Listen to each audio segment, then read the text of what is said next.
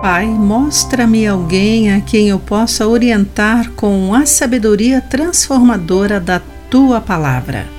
Olá, querido amigo do Pão Diário, muito bem-vindo à nossa mensagem de esperança e encorajamento do dia. Hoje vou ler o texto de Tim Gustafson com o título Efeito Cascata. Pequena faculdade bíblica ao norte de Gana não parecia impressionante. No entanto, Bob Reis dedicou sua vida àqueles alunos. Deu-lhes papéis de liderança e os encorajou a pregar e ensinar. Reis já faleceu e dezenas de igrejas prósperas, escolas e mais dois institutos bíblicos surgiram em Gana iniciados por pessoas formadas naquela humilde escola.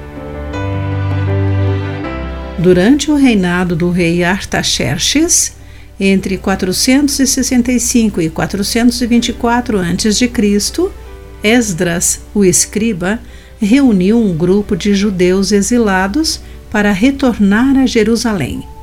Mas ele não encontrou nenhum levita entre os sacerdotes os quais eram necessários para servir como sacerdotes, de acordo com a leitura do livro de Esdras, capítulo 8, versículo 15. Então, Esdras pediu aos líderes para que enviassem ministros para o templo de Deus. Feito isso, Esdras os conduziu em jejum e oração Sob a orientação e oração de Esdras, iniciou-se um despertar espiritual em Jerusalém. Tudo o que eles precisavam era de um pouco de encorajamento e sábia orientação. A igreja que pertence a Deus funciona desse modo também. À medida que bons mentores nos encorajam e nos edificam, aprendemos a fazer o mesmo pelos outros.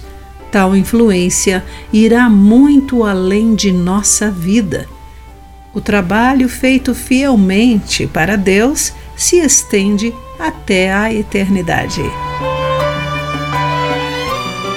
Querido amigo, quem é o seu principal mentor espiritual? Porque a mentoria em Cristo é algo essencial para você receber e estender aos outros. Busque um mentor se ainda não o tiver. Pense nisso. Aqui foi Clarice Fogaça com a mensagem do dia.